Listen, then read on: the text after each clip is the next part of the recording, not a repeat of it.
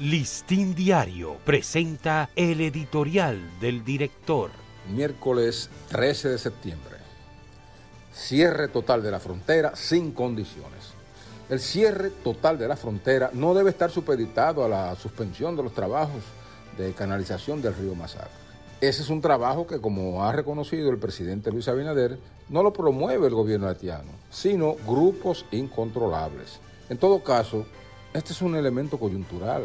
Lo que verdaderamente pone en peligro la seguridad nacional es el intenso nivel de la guerra intestina entre bandas armadas y un gobierno de facto cada vez más aislado y repudiado.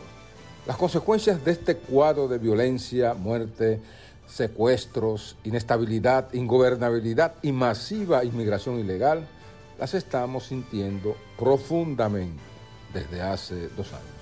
Y lo previsible es que mientras se busca la alternativa de shock con la intervención de una Fuerza Armada multinacional, la huida hacia este país de haitianos desesperados se intensificará.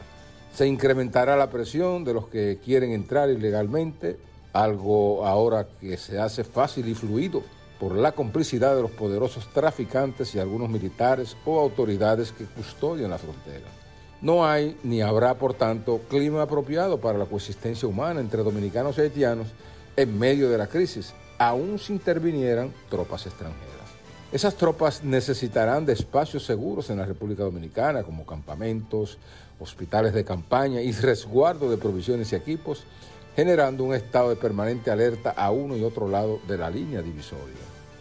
Cerrar ahora las fronteras de modo total es una medida de mayor prevención para alcanzar el objetivo crucial que es la seguridad nacional y que va más allá del conflicto episódico del canal. Listín Diario presentó el editorial del director.